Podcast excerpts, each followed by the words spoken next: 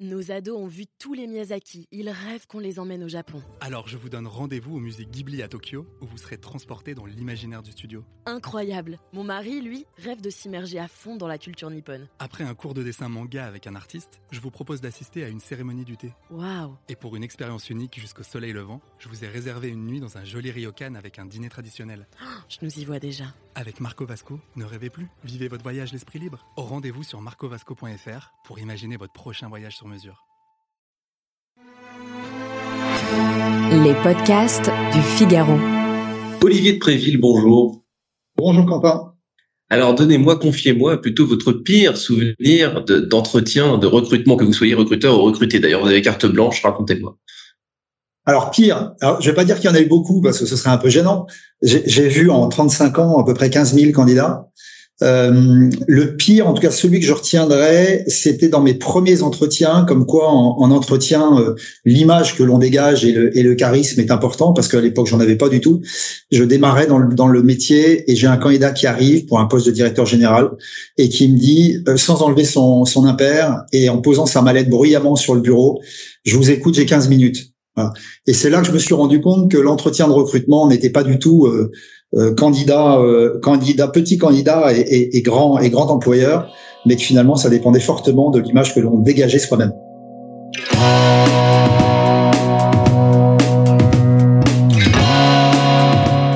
Bonjour à tous et bienvenue au Talk Décideur du Figaro en visio avec aujourd'hui sur mon écran et j'espère aussi sur le vôtre Olivier de Préville qui est chasseur de tête, fondateur de Headhunting Factory et donc euh, serial entrepreneur autodidacte. C'est ce que j'ai lu sur LinkedIn d'ailleurs dans votre dans votre petite case formation. Vous dites que vous êtes euh, entrepreneur euh, autodidacte. Qu'est-ce que, enfin, dites-moi plus quand même.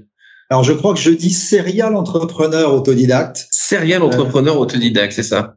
Voilà. Alors je, le revendique. C'est pas toujours facile parce que quand on est autodidacte dans les dans les premières années de sa vie, on en a honte euh, et à un moment donné, ça fait la bascule.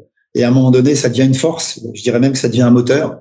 Euh, et le moteur est assez est assez important pour pouvoir avoir des projets. Donc oui, tout simplement, bac moins 3, euh, je, je le revendique. Euh, commando parachutiste dans mes premières années, avant de créer ma première société à 18 ans, et après de partir sur toute une série de, de créations d'entreprises, et, et en parallèle 35 ans de chasse de tête.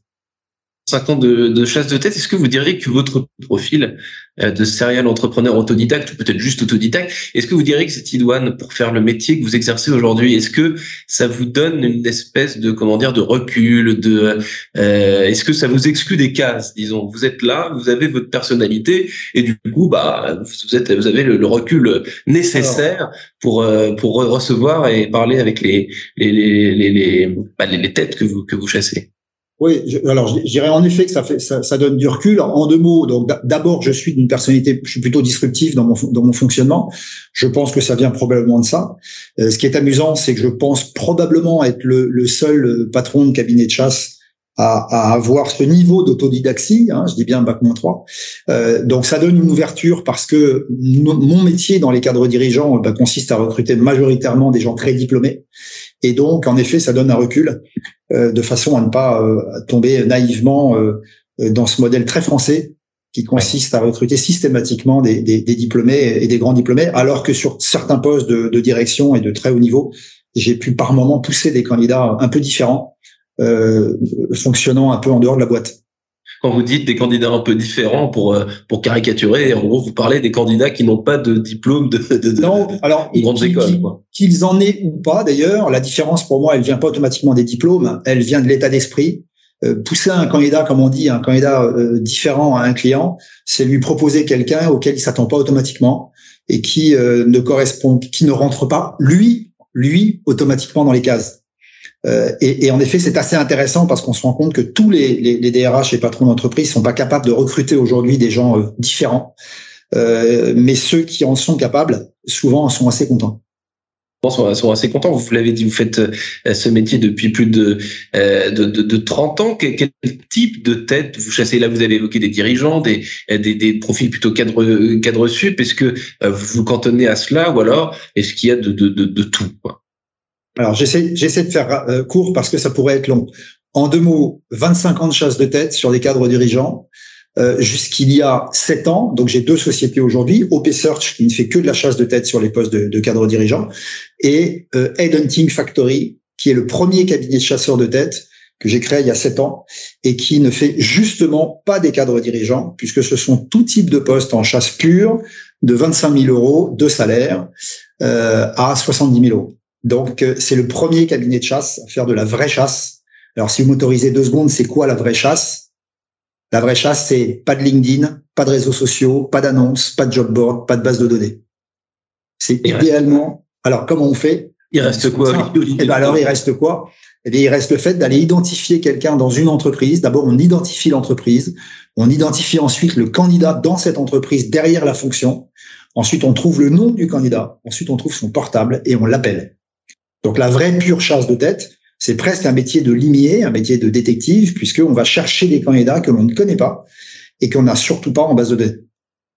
D'accord, c'est très, c'est très clair. Est-ce que, est-ce que c'est typiquement ce que vous décrivez à l'instant euh, qui vous galvanise dans ce métier, Olivier de Préville, parce que vous avez décrit votre parcours euh, depuis tant d'années, vous faites ce métier avec des profils différents, vous venez de le dire. Est-ce que justement ce métier de limier, de détective, quand on parle de recrutement, est-ce que c'est ça qui vous euh, qui vous, vous excite quoi finalement C'est exactement ça. Donc aujourd'hui j'ai 120 salariés, donc on est devenu un gros cabinet de chasse, l'un des plus gros d'ailleurs puisqu'on a 90 chasseurs de tête chargés de recherche. Euh, et avec 120 salariés, tous les jours, lorsque je viens au bureau, tous les jours est un jour nouveau qui est extrêmement excitant, justement pour ce que vous venez de décrire. C'est un, c'est très ludique. C'est un vrai travail de jeu. Finalement, on a un client qui a une problématique. Il a besoin de la perle rare. On ne sait pas où elle est. On l'a pas sur étagère. On va la chercher. Et, c'est ça qui est très excitant. La perle rare, on a l'impression que vous parlez d'immobilier, de, Olivier, de, de de chasseur d'appartements, c'est un métier un peu similaire finalement, même si on parle de, de, de, de biens, alors que là on parle de, de, de ressources euh, humaines. J'ai vu aussi que vous étiez notamment spécialisé dans les métiers en pénurie. Euh... Factory, dont je vous parlais, donc sur les postes de 25 000 à 70 000, ne fait que les postes pénuriques, exclusivement. C'est-à-dire que dès lors que le client a tout essayé et n'a pas trouvé, Dès lors qu'il a l'impression que le robinet est fermé et qu'il n'a pas de candidat, eh bien à ce moment-là, il fait appel à nous pour qu'on aille lui chercher, chercher la, la, perle rare pénurique. Est-ce que c'est une période propice, euh, Olivier de Préville, pour les métiers en pénurie? Parce que là, on entend des tas de choses sur euh, l'après-Covid, le, le, un dessin euh, des cartes du recrutement totalement rebattues, etc. Est-ce que vous confirmez cela? Est-ce qu'il y a des métiers euh, en pénurie que vous avez identifié et que et qui aujourd'hui vous intéresse particulièrement? Alors, d'abord, vous n'avez pas un article euh, quotidiennement qui ne mentionne pas la pénurie de candidats. Donc, c'est un vrai problème, paradoxalement, pour les entreprises, là où c'est euh, une très belle période pour nous, parce mmh. que on est aujourd'hui sur ces postes-là le seul cabinet à aller chasser des candidats pénuriques. Oui, il y a, y, a, y a, on va dire trois, quatre, cinq, mais il y en a beaucoup d'autres. Mais les principaux, en tout cas, postes pénuriques, on pourrait les citer, c'est euh, dans l'industrie les, les, les, postes de maintenance, euh, dans l'ingénierie les postes d'ingénieur études, euh, dans les fonctions commerciales, dans l'IT les fonctions de développeur. Donc voilà, il y, en a de multiples, mais en tout cas, c'est pour certaines entreprises aujourd'hui, le robinet est totalement fermé, simplement parce que, et c'est important, ça ne veut pas dire qu'il n'y a pas de candidats. Les candidats, ils existent.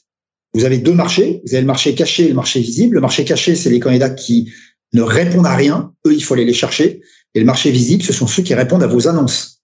Mais les clients ont souvent tendance à penser qu'il n'y a pas de candidats. C'est pas vrai. Il y a beaucoup de candidats. Il faut simplement aller les chercher sur le marché caché. Off-market, encore une fois, Ouais. Euh, depuis que vous travaillez à votre compte, Olivier de Préville, qu'est-ce que vous observez euh, sur le marché du recrutement? Qu'est-ce qui a changé fondamentalement en, trois en trois décennies euh, et qui vous ont euh, ce qui a le plus, ce qui a le plus changé, c'est que, alors quand je dis ça, ça fait un peu, un peu crocodile, mais euh, avant l'arrivée de LinkedIn, vous aviez deux façons de trouver des candidats. Vous aviez la chasse de tête et ce qu'on a tous connu, le Figaro Économie, les pages saumon, ou les cabinets de recrutement qui n'étaient pas des cabinets de chasse mettaient des annonces dans le Figaro? Euh, LinkedIn est arrivé par là et ça a été d'un seul coup, pour certains, ils ont eu l'impression que ça y est, il n'y avait plus besoin de trouver et chercher des candidats, LinkedIn allait les trouver. Mmh. Euh, et donc, l'ensemble des cabinets de recrutement se sont séparés de leurs chargés de recherche, les ont licenciés, en se disant, bah, finalement, on n'aura plus réellement besoin de chercheurs, de limiers, de détectives pour trouver les candidats. Il suffira d'aller sur LinkedIn. Et puis, il se passe exactement ce qui était prévisible, ce que j'avais un peu prévu il y a une dizaine d'années, je l'avais souvent dit d'ailleurs, euh, c'était que LinkedIn tue LinkedIn, qu'aujourd'hui euh, il y a beaucoup trop de candidats et qui répondent à n'importe quoi, et que finalement les clients reviennent vers nous pour demander d'aller faire de la chasse de tête. Donc de la fiabilité au cas par cas, euh, et finalement la relation humaine. Euh, et pas la relation machine, pas l'algorithme qui est bien pratique, mais qui, en termes d'affinage et de précision, a encore beaucoup de progrès à faire on, me dit souvent pourquoi avez-vous autant de charrettes de recherche salariés hein? Je dis bien salariés. J'en ai 90 sur 120 salariés. La raison, elle est simple, c'est qu'aujourd'hui, pour aller chercher une perle rare, pour aller chercher le candidat qui se cache derrière une fonction, eh bien, il faut avoir des gens, il faut avoir des, des gens capables d'analyser le marché et d'aller les trouver. Et c'est pas les algorithmes qui font ça. Le recrutement, Olivier de Préville, chez vous, euh, vous, vous avez un parcours autodidacte, vous l'avez décrit dès le départ. Comment est-ce que vous recrutez chez vous vos équipes? Est-ce que euh, c'est important euh, le, diplôme? Est-ce que, enfin plutôt non. Qu'est-ce qui vous plaît chez un collaborateur quand vous faites passer un entretien? Qu'est-ce que vous avez envie de voir? Et peut-être même les biais que, qui vous. Alors qu'est-ce que j'aime voir je, je, je, je prends pas pour autant le, le, le biais inverse, c'est-à-dire que je ne fais pas la chasse au diplôme. J'ai dans mes équipes des gens très diplômés des plus hautes euh, études euh, jusqu'à des gens autodidactes. Donc j'essaie de j'essaie d'être plutôt euh, impartial là-dessus, de ne pas avoir d'idées reçues, de ne pas avoir d'a priori, et d'aller rechercher les gens sur leur originalité. Ce qui m'intéresse le plus, c'est l'originalité, c'est le côté out of the box. C'est vraiment des candidats qui ont eu des parcours particuliers et qui sont capables d'être dans leur façon d'être un peu différents. Ce qui vous plaît, c'est la, la diversité, singularité et diversité. Ouais. Dernière question, Olivier de Préville. J'imagine que, euh, comme tout être humain, il vous arrive de, de, de, vous tromper, que ce soit dans la chasse de tête pour vos clients ou peut-être même pour euh, dans la recrutement de vos collaborateurs. Euh, quand vous vous trompez, euh, c'est généralement dû à quoi? J'imagine que vous vous connaissez un petit peu maintenant. Alors ça dépend. Si c'est pour mes clients ou pour nous ou pour moi. Si c'est pour mes clients, on se trompe relativement peu parce que le côté émotif est mis de côté.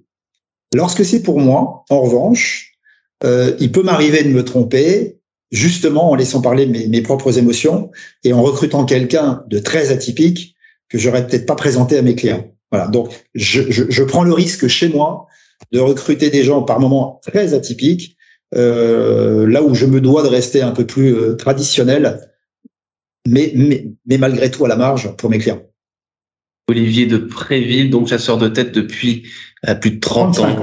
35, ans, chasseur de tête depuis 35 ans, mille pardon. Et mille merci surtout d'avoir répondu à mes questions pour le Figaro euh, et pour le Talk Décideur. Je vous souhaite une excellente fin de journée, une bonne chasse, Olivier de Préville. Eh bien, merci beaucoup. À très bientôt, Quentin.